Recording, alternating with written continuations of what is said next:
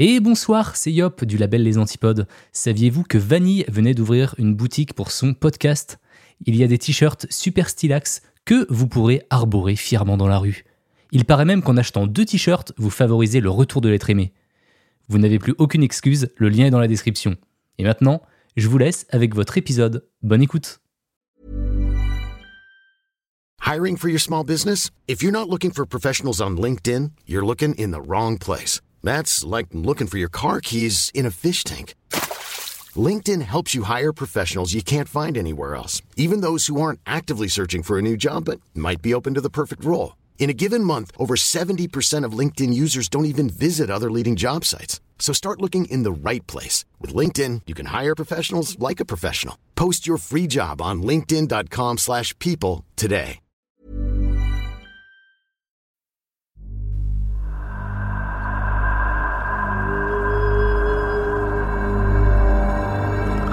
Vous écoutez.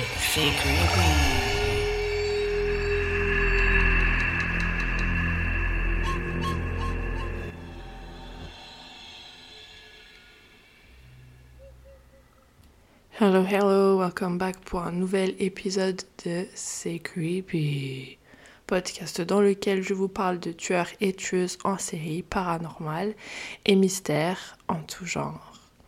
Je vous ai menti la semaine dernière. Euh, Aujourd'hui, on va pas faire un serial killer femme. Euh, je fais quelques recherches entre temps sur un autre sujet et j'ai commencé à écrire cet épisode dessus. Donc, on va dévier des tueurs cette semaine pour parler de réincarnation.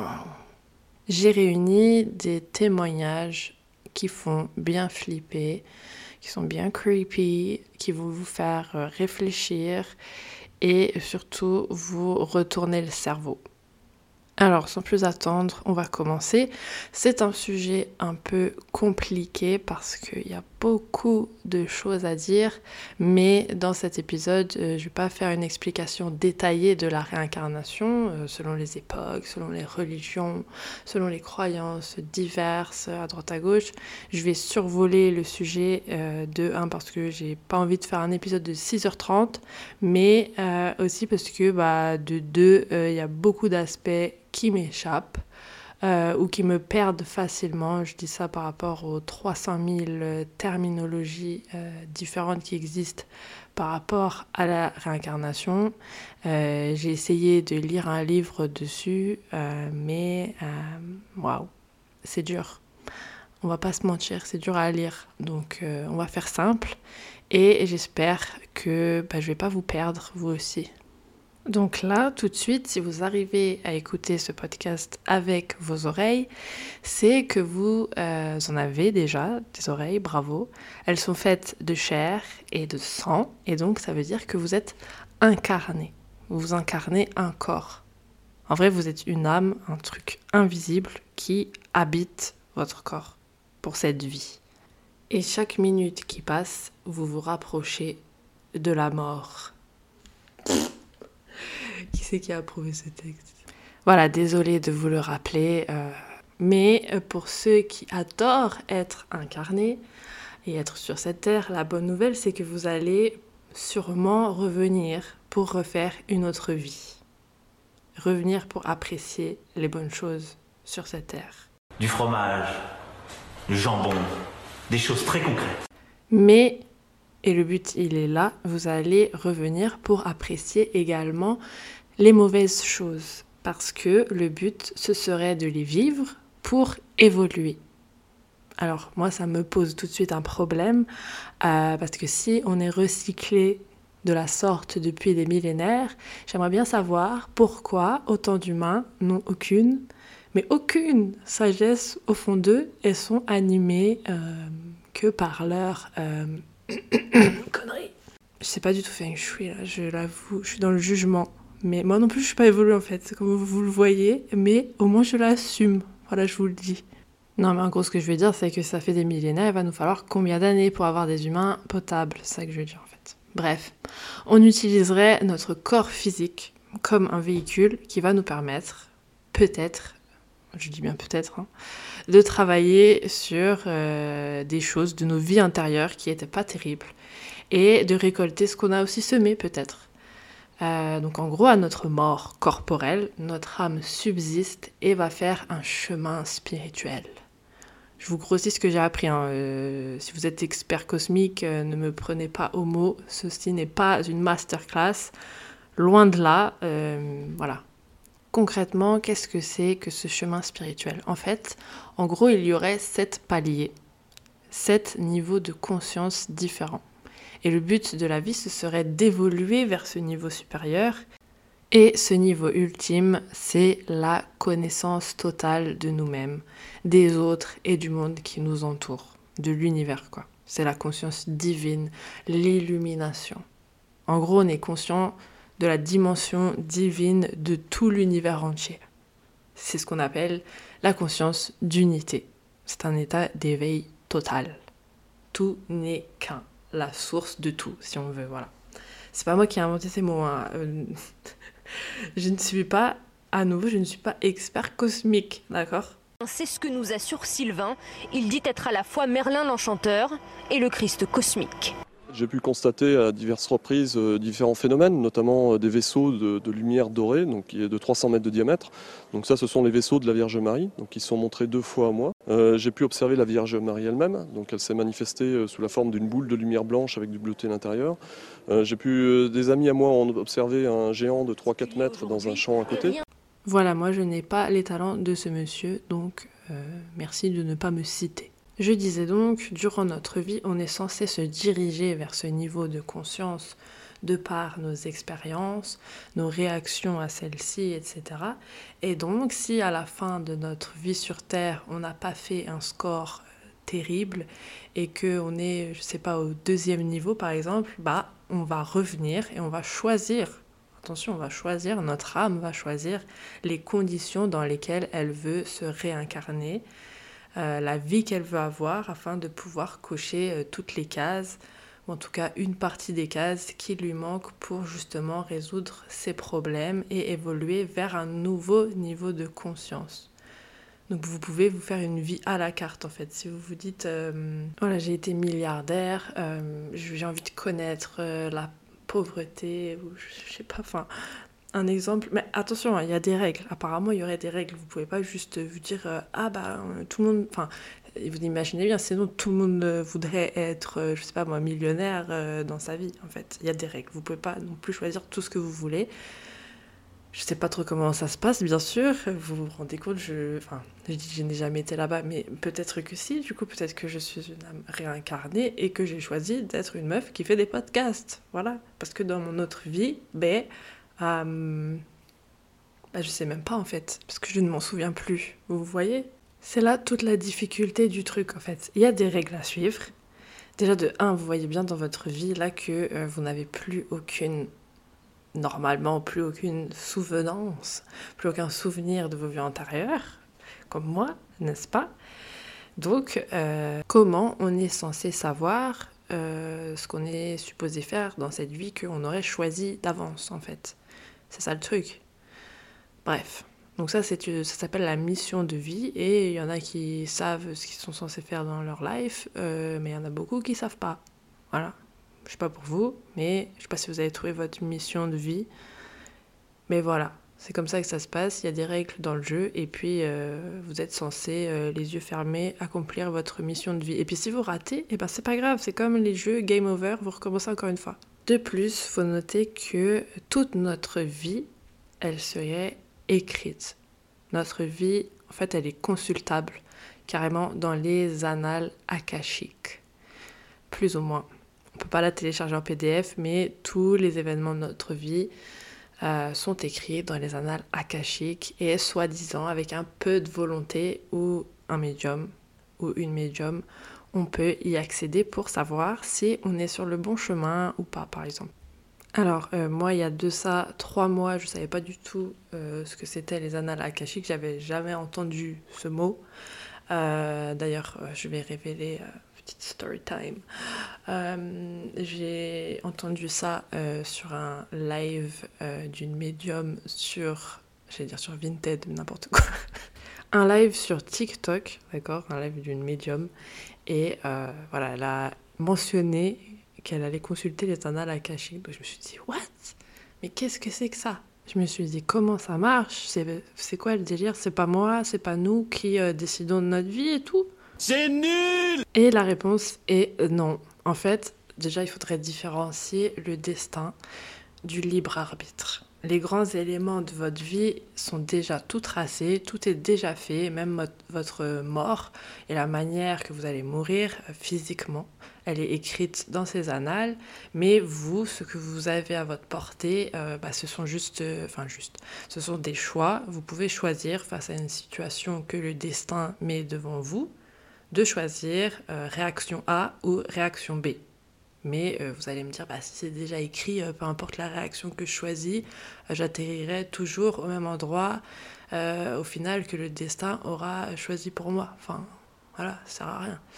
Et oui, mais justement, le destin va peut-être vous faire passer par X chemin, vous laisser faire 40 choix de merde qui vont vous forcer à réaliser au final, peut-être 15 ans plus tard, que vous vous gourriez depuis le début.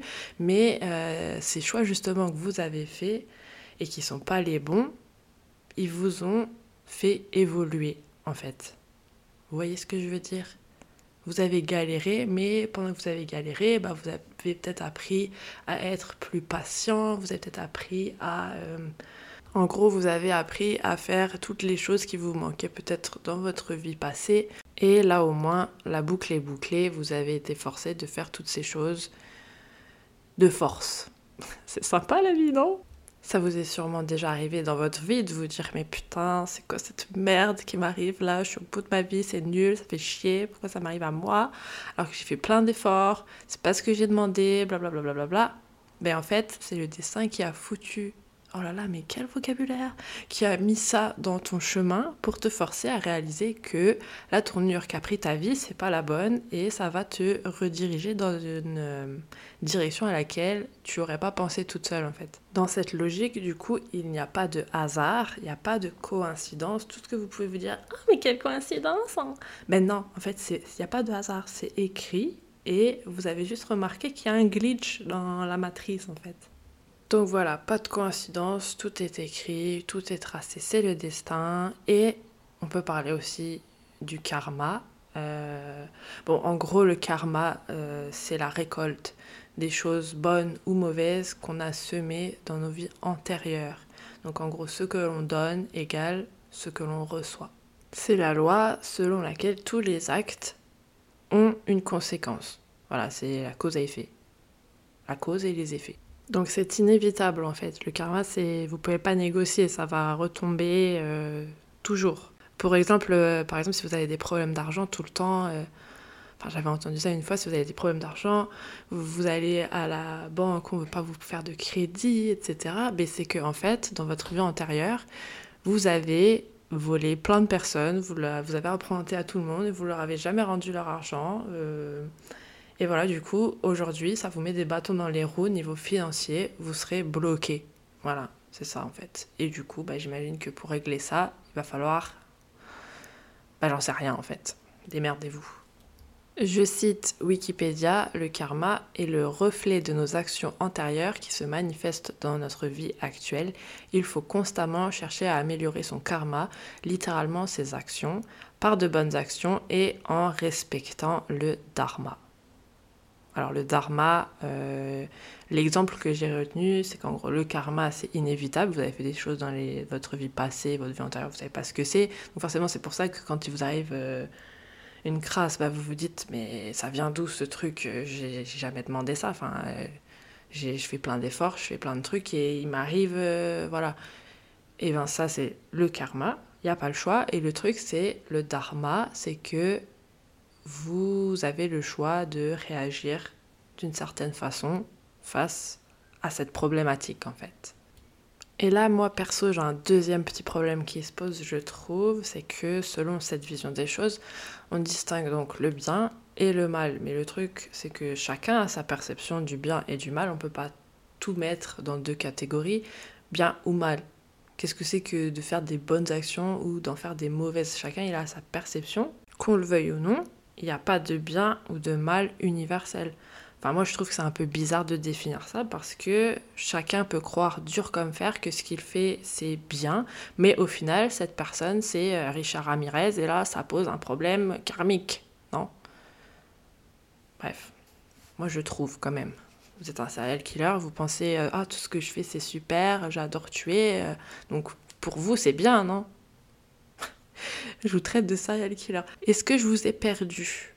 Il n'y a rien de creepy pour l'instant, mais ça va venir. hein. Je vous explique un petit peu le raisonnement avant de vous raconter des histoires de réincarnation chelou.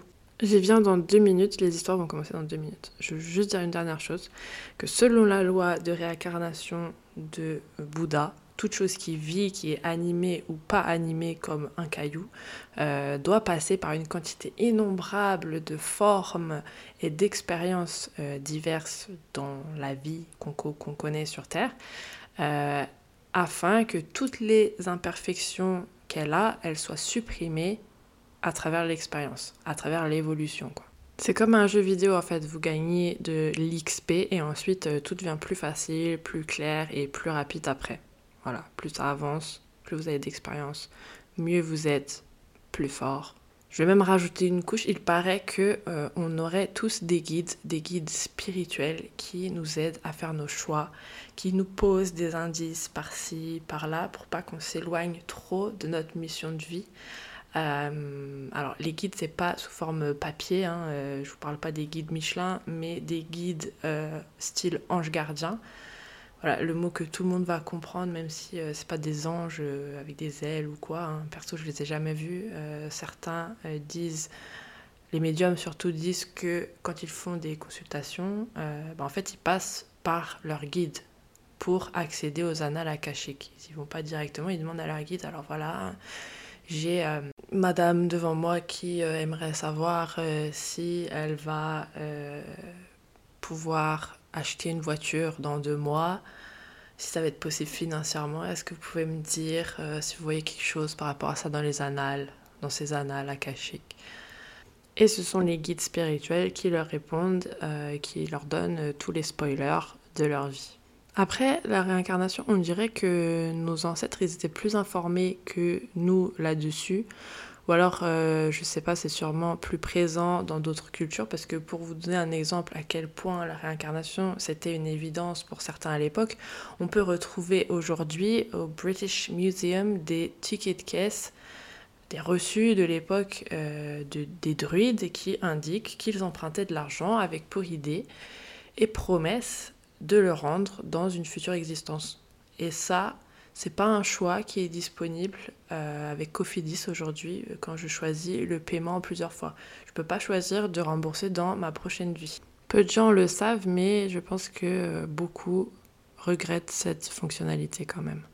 Bon, j'ai envie de dire que j'ai fait le tour. Encore une fois, si vous êtes guide cosmique et que cette vulgarisation de la vie et de l'au-delà par mes soins vous a choqué, je m'en excuse. Je ferai mieux dans une prochaine vie. Voilà. C'est ma promesse. Pour cet épisode, du coup, je voulais vous parler d'histoires creepy de réincarnation. J'ai commencé à m'y intéresser un peu quand euh, j'ai vu le documentaire Surviving Death sur Netflix. Euh, c'est une série sur tout ce qui touche à la mort. Donc euh, ça parle de gens qui font des expériences de mort imminente, des gens qui sont médiums et qui communiquent avec les morts, ou justement des guides. euh, Enfin bref, c'est super intéressant. Mais c'est un peu beaucoup américain, la manière dont le documentaire il est présenté. euh, enfin, je sais pas trop comment expliquer, vous verrez le style en fait. Ça m'a fait me poser 40 000 questions et le dernier épisode en particulier parlait de réincarnation justement. Donc il y a des gens aux États-Unis qui étudient la réincarnation de manière scientifique, sérieuse, qui collectent euh, des témoignages et les étudient pour savoir euh, si c'est potable comme preuve scientifique ou non. Et je trouve que ces témoignages sont difficiles à expliquer ou à démonter, ce qui fait que les Américains, en un épisode, m'ont converti à la réincarnation. Ou plutôt, en fait, moi, si vous voulez, je ne crois en rien, euh, à part si on me prouve par euh, A plus B euh, que j'ai pas raison de ne pas y croire, en fait. Ou plutôt, je fais une place dans mes tiroirs mentaux que euh, telle histoire est indiscutable, c'est inexplicable, j'ai rien à dire dessus, donc c'est pas que j'y crois, mais je n'ai pas de raison de pas y croire. Bon là c'est sûr je vous ai perdu là. Bref, le mec qui raconte, pardon, le professeur, il détient un doctorat je pense sur le sujet, Jim Tucker, il étudie donc depuis 20 ans les histoires de réincarnation et il dit que ce sont les enfants qui commencent à parler de leur vie antérieure quand ils ont entre 2 et 3 ans. Et en général, c'est pas des papis hein, qui vont vous dire Ah, je viens de me souvenir dans ma vie antérieure que. Euh, non, c'est des gosses, euh, alors qu'ils sont sur le pot. Ils vont vous dire des trucs du style Je me souviens quand c'était toi sur le pot, maman. Et aujourd'hui, je vais vous raconter ce que ces enfants disent euh, précisément ce qu'ils se rappellent de leur vie antérieure. J'ai trouvé ces témoignages sur un site qui en regroupait plusieurs, qui ont été euh, de base pris sur Reddit, je pense, je suis pas sûre. Donc c'est des histoires courtes, des anecdotes euh, vraies de ce qui leur est arrivé pour de vrai, normalement. Hein, je n'ai pas un serment sur l'honneur non plus, mais ça me paraît vrai. Donc j'arrête de parler et j'enchaîne les histoires une par une. Voilà la première. Pardon, je vous rajoute la petite musique creepy euh, et intrigante derrière. Le bar. Je ne crois pas au paranormal. Je suis un mec plutôt raisonné. J'ai des diplômes de sciences et de santé, donc je suis assez terre à terre. Mais depuis que je suis petit, j'ai le souvenir de moi qui titube hors d'une boîte par la porte de derrière. Je tenais à peine debout, soit j'avais trop bu, ou alors j'avais pris des drogues, et j'ai glissé d'un escalier, me suis cogné la tête sur le trottoir, et je suis mort. J'avais environ 19 ans, j'étais mince et j'avais de longs cheveux blonds. Je portais une veste en cuir marron-rouge. Je me souviens des pancartes néons, des escaliers et de la porte par laquelle je suis sortie, et même de l'intérieur du bar. Je peux même vous faire un dessin de la scène, même si je n'ai aucun talent artistique. Bref, donc il y a deux ans, je suis partie en voyage à Budapest. Et pendant que j'explorais les ruines des pubs avec ma femme, j'ai trouvé la putain d'allée c'était drôle parce que, comme je l'ai fait remarquer à ma femme juste avant, quand nous sommes arrivés, j'avais l'impression que Budapest m'était familier. On aurait dit que j'étais à la maison et je m'y sentais bizarrement très bien, comme si je pouvais ne jamais en partir. Je pense à cet épisode très souvent. Le chalet. Ceci n'est pas mon histoire, mais celle de la petite sœur d'une de mes amies. Toute la famille était de sortie pour dîner au restaurant dans un village de ski. La petite sœur de mon ami a tout de suite dit en y entrant Je connais cet endroit, ma mère et moi on avait l'habitude d'y peindre. Ce à quoi sa mère a répondu euh, On n'est jamais venu ici, qu'est-ce que tu veux dire par là? Non, ma mère d'avant, on venait tout le temps ici pour peindre. La famille était évidemment un peu choquée, mais n'y a pas accordé plus d'importance parce qu'elle était jeune et ils ont pensé qu'elle faisait une blague. Par contre, plus tard, quand nous étions en train de parler avec la serveuse, elle n'a pas pu s'empêcher de lui dire qu'elle avait l'habitude de venir peindre ici. Et c'est là que la serveuse nous a dit qu'avant d'être un restaurant, c'était un studio d'art pendant plusieurs années au début du XXe siècle, mais qu'il a ensuite été converti en restaurant au début des années 2000.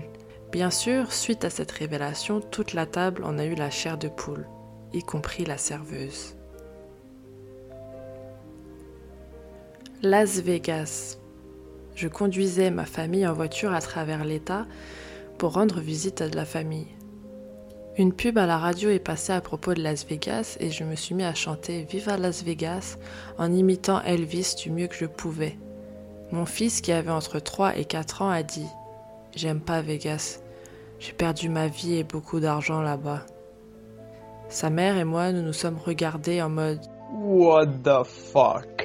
Et il n'a jamais rien dit d'autre à ce sujet. Le bébé Papy. Mon fils de 5 ans porte le nom du grand-père de ma femme. Il y a quelques semaines, il l'a regardé, ma femme, et a dit Je me souviens quand tu étais petite et que tu t'asseyais sur mes genoux. Un jour aussi, alors qu'il n'avait que 3-4 ans, il a regardé ma belle-mère dans les yeux, lui a caressé la joue et a dit Ma fille, c'est creepy. Ballerine. Quand notre fils avait 3 ou 4 ans, je crois, il a décrit sa vie de ballerine sur scène, les lumières, la musique, les applaudissements. Ces mots m'ont ensuite glacé le sang. Il a dit J'étais à une fête sur un bateau et je suis tombée dans l'eau. Et pouf, je me suis retrouvée ici. Je lui ai demandé de répéter cette histoire à son père à son retour du travail et il a dit la même chose. Mais après ça, nous n'en avons jamais reparlé. Je n'avais pas envie d'en savoir plus. Bon, là, j'ai plus de titres en stock pour chaque histoire, mais euh, je vais faire une pause entre chaque et normalement, vous arriverez à les distinguer, j'espère. Quand mon fils avait 4 ans et que nous étions en voiture, nous sommes passés devant un cimetière. Il m'a demandé si je me souvenais de quand il était mort et qu'il a été enterré. Je lui ai dit que non, et de quoi il parlait. Il m'a dit qu'il était mort et qu'il avait été enterré dans un cimetière. Et c'est là qu'il s'était mis à grandir dans mon ventre. J'ai eu la chair de poule quand il m'a dit ça. Maintenant, il ne se souvient plus de me l'avoir dit. Avant la pandémie, je gardais le petit d'une amie qui avait 3 ans. Le petit, hein, pas l'ami. Et il a aperçu un gros bateau militaire. Il a eu un regard bizarre et il m'a dit Je me souviens quand mon bateau a coulé. Il y avait beaucoup de requins. Je lui ai dit Quoi? Il a cligné des yeux. Et il m'a dit Quoi? Ensuite, il s'est mis à me poser des questions sur le bateau. J'ai raconté ça à sa mère et elle m'a dit ah ouais, ça lui arrive des fois.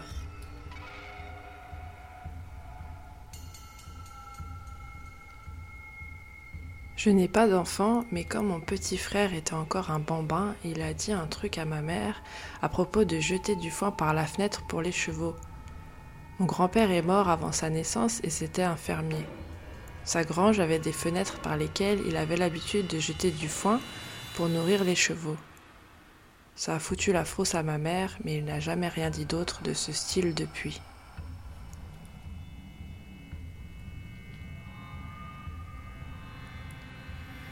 Ma fille avait l'habitude de m'appeler sa nouvelle maman. Ensuite, une fois qu'elle a eu un peu plus de vocabulaire, elle m'a dit Tu es ma nouvelle maman, mais c'est pas grave, parce que je t'aime bien. Et un jour, Tu es ma nouvelle maman, avant, j'avais deux frères, mais ils sont tous morts. Mais c'est pas grave, parce que je t'aime bien. Elle n'a plus jamais parlé de sa vraie famille à nouveau. La dernière fois qu'elle l'a fait, elle avait entre 3 et 4 ans. Ma fille de 5 ans m'a dit J'étais dans ton ventre deux fois, maman. La première fois, je suis morte avant d'avoir pu sortir, mais je suis revenue. J'ai en effet perdu mon premier bébé huit mois avant d'être de nouveau enceinte. Mais on ne lui a jamais dit. Je n'ai aucune idée de comment elle le sait, mais c'est ce qui s'est passé.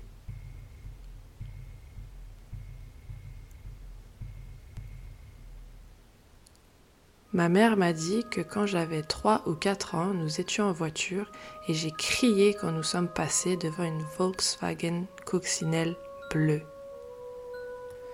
Je lui ai dit que c'était la voiture dans laquelle j'étais morte. Il faisait très chaud ce jour-là et j'avais un bébé dans mon ventre.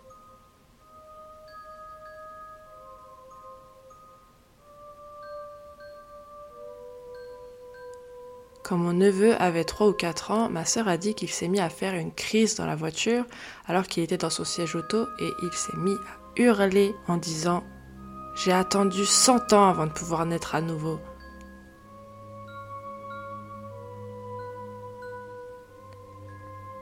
J'avais un frère qui est mort d'un cancer du cerveau. À l'époque, nous avions un chat qui avait l'air de savoir que mon frère était malade. Le chat était méchant avec tout le monde sauf lui. Il avait l'habitude de lui attraper les pattes et le chat se laissait faire. Bref, trois ans après la mort de mon frère, mes parents ont eu un autre enfant, un autre garçon. Quand il avait à peu près 3 ans, il a parlé à mes parents d'un chat blanc, marron et noir qui lui laissait attraper ses pattes. Le chat est mort à peu près un an avant que lui ne naisse.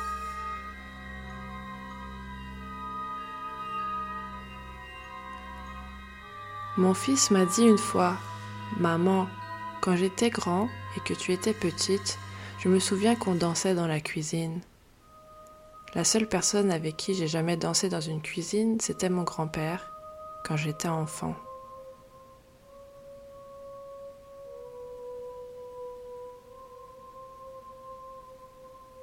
Mon deuxième fils me disait avoir eu une autre mère avant moi.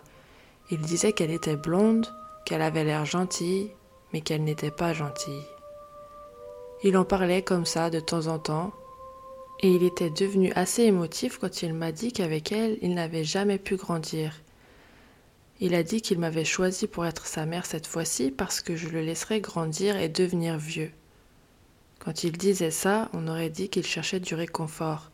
Il me disait N'est-ce pas, maman? Je peux grandir cette fois-ci? Ça m'a vraiment perturbée. Ma fille, quand elle avait trois ans, me parlait de son ami imaginaire tout le temps.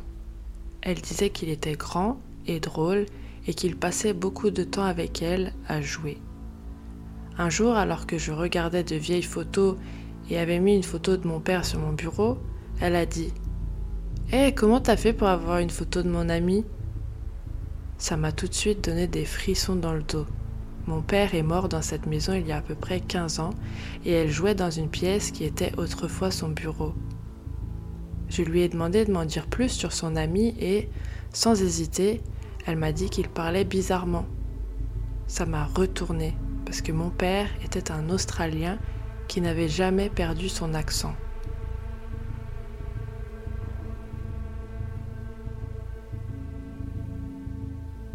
Apparemment, quand j'avais environ 3 ans, un jour, alors que j'étais assise au sous-sol avec mon père, je me suis arrêtée de jouer et je lui ai dit C'est bon, j'ai envie de rentrer à la maison maintenant.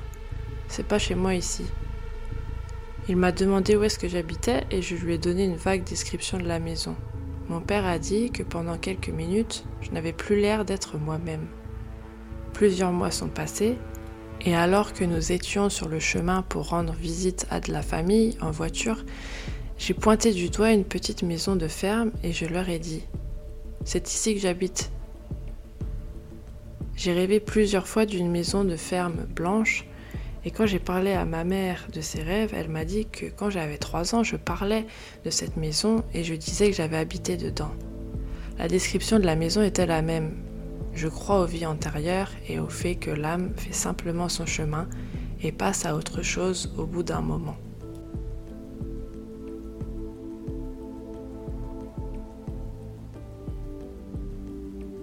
Quand j'étais jeune, genre 2 ou 4 ans, je faisais des rêves dans lesquels j'étais coincé sous l'eau. C'était des cauchemars récurrents et jusqu'à aujourd'hui, j'ai peur de nager en dessous de certains trucs. Je l'ai dit à ma mère il y a quelques années et elle m'a dit qu'à l'époque, environ au moment de ma naissance, elle n'arrêtait pas de rêver qu'elle était une Amérindienne et qu'elle devait aller chercher à manger. Quand elle était de retour, notre tribu avait été attaquée et elle m'avait retrouvé la tête dans l'eau dans un lac gelé qui était tout près. Effet tout à fait différent, ma belle-mère m'a dit que quand mon mari a commencé à parler, il n'arrêtait pas de demander si elle se rappelait quand il s'était noyé. Il avait l'air confus quand elle lui disait que non. Apparemment, on a un délire avec l'eau, nous deux. Aussi loin que je m'en souvienne, j'ai toujours fait des rêves très vifs dans lesquels j'étais un serial killer dans les années 1940 ou 1950. J'habitais dans une maison de ferme au milieu des bois isolé de tout le monde. J'enterrais mes victimes, toutes des femmes qui avaient des cheveux mi-longs, très noirs et très belles. Sur mon terrain. Il devait y en avoir 50, au moins. J'ai toujours rêvé de ça et les détails ne changent jamais. Je ne connais pas son nom ou l'endroit, Mais ça m'a assez gênée pour m'être mis à faire des recherches sur lui. Je ne pense pas qu'on ait réussi à m'arrêter un jour car je n'ai rien trouvé. Il y a des moments où ma vie d'avant me manque vraiment. Dans cette vie, je ne ferai pas de mal à une mouche et je l'ai dédiée à aider des gens. Parfois, certaines situations font remonter des émotions qui ne sont pas vraiment les miennes et je ne sais pas d'où elles viennent. C'est toujours le même type de fille et toujours les mêmes pensées sur comment je devrais faire pour les ramener chez moi sans qu'elles ne se débattent. Je me suis faite à ces pensées intrusives, mais bien sûr, je ne les ai jamais réalisées. Aussi, quand j'ai rencontré mon fiancé pour la première fois, nous nous sommes fait un câlin et on a tous les deux eu la sensation que nous l'avions déjà fait au même endroit dans le passé. On a tous les deux le souvenir très clair d'avoir été mariés dans une autre vie. Quand il était petit, on lui avait fait cadeau d'une poupée qui avait de longs cheveux et des yeux bleus. Et il lui avait donné le même nom que moi. J'ai de longs cheveux et des yeux bleus. Quand moi j'étais petite, je passais souvent devant la rue où il a grandi, bien que nous ne nous soyons jamais rencontrés avant l'université. J'avais toujours l'impression, quand je passais devant cette rue, que quelque chose d'important s'y trouvait, mais je ne savais pas quoi. Je n'ai jamais su comment l'expliquer. Aussi, quand mon fiancé avait 4 ans, son père avait eu du mal à mettre des freins sur une voiture. Mon fiancé est alors venu vers lui et l'a regardé faire pendant plusieurs minutes. Puis, il lui a dit qu'il s'y prenait mal et lui a expliqué en détail comment faire en lui donnant les noms exacts de toutes les pièces auto et des outils dont il aurait besoin pour poser les freins correctement. Voilà, c'est la fin des histoires. J'espère qu'elles vous auront plu. J'ai fait euh, ma petite sélection, il y en avait beaucoup, beaucoup. Euh, et elles sont toutes euh, dingues. Franchement, je ne sais pas ce que vous en pensez. Euh, d'ailleurs, bah, n'hésitez pas à me le dire sur Twitter s'il y en avait une que vous avez préférée, si vous avez des histoires vous-même de vos vies antérieures. J'ai trop envie de savoir. donc vous pouvez me retrouver sur Twitter at secreepypod et sur Instagram aussi c'est le même nom. N'hésitez pas à me laisser une note sur Apple Podcast euh, ou me laisser même avec, euh, ce sera encore mieux, euh, un petit avis pour me dire si vous kiffez ou pas le podcast. et d'ailleurs, cette semaine, je voulais remercier deux de vous qui m'avaient laissé des avis. Merci à Arnops ou Arnaud PS, je ne sais pas, et à Pascal Filosa. D'ailleurs, Pascal, ton avis, il a disparu la semaine dernière, le premier que tu m'avais mis. Euh, j'en ai pleuré tout le week-end, euh, j'ai pas compris. Et là, il est réapparu avec euh, de nouvelles choses écrites dessus, c'est mystérieux tout ça. Donc merci à Arnops ou Arnaud PS pour ton avis qui me dit un très bon podcast bien écrit et bien raconté. J'aime le ton décalé, continue comme ça. Merci beaucoup à toi d'avoir pris le temps de me laisser un avis et de m'écouter. Et Merci également à Pascal qui a rajouté donc à son premier commentaire euh, quel plaisir de vous écouter. J'apprécie particulièrement votre façon décontractée de raconter ces horribles histoires. Donc merci Pascal et merci Arnops. Bien sûr, merci aussi à tout le monde qui prend le temps d'écouter mes épisodes. J'espère qu'ils vous plaisent, j'espère que l'épisode d'aujourd'hui vous aura plu. N'hésitez pas à venir tout de suite sur Twitter pour euh, me faire part de vos commentaires. Euh, voilà, c'est tout.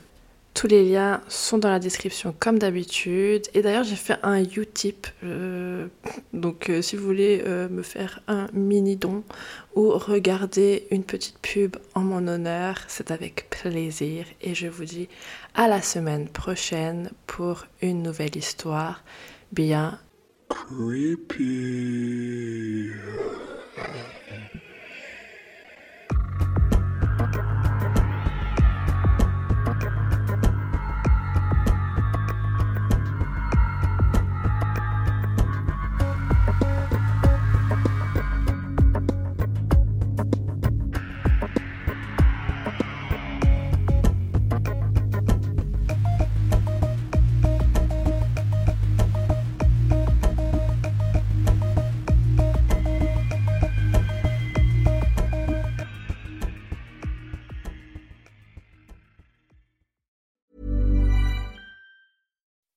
When you make decisions for your company, you look for the no-brainers. If you have a lot of mailing to do, stamps.com is the ultimate no-brainer. Use the stamps.com mobile app to mail everything you need to keep your business running with up to 89% off USPS and UPS. Make the same no-brainer decision as over 1 million other businesses with stamps.com. Use code program for a special offer. That's stamps.com, code program.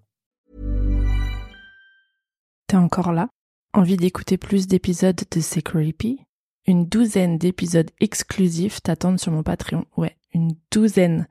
Voici un petit aperçu de ce qui t'attend. Oui, mais un pistolet d'alarme, c'est pas une arme. Tu sais, c'est des balles à blanc, en fait. Ok. C'est pour faire peur. Ah, mais... Je me suis dit, peut-être le pistolet, il fait radio réveil ou je sais pas ce s'appelle. Candy a dû s'emparer de la hache et pour ce faire, elle a dû distraire Betty en lui mordant la main.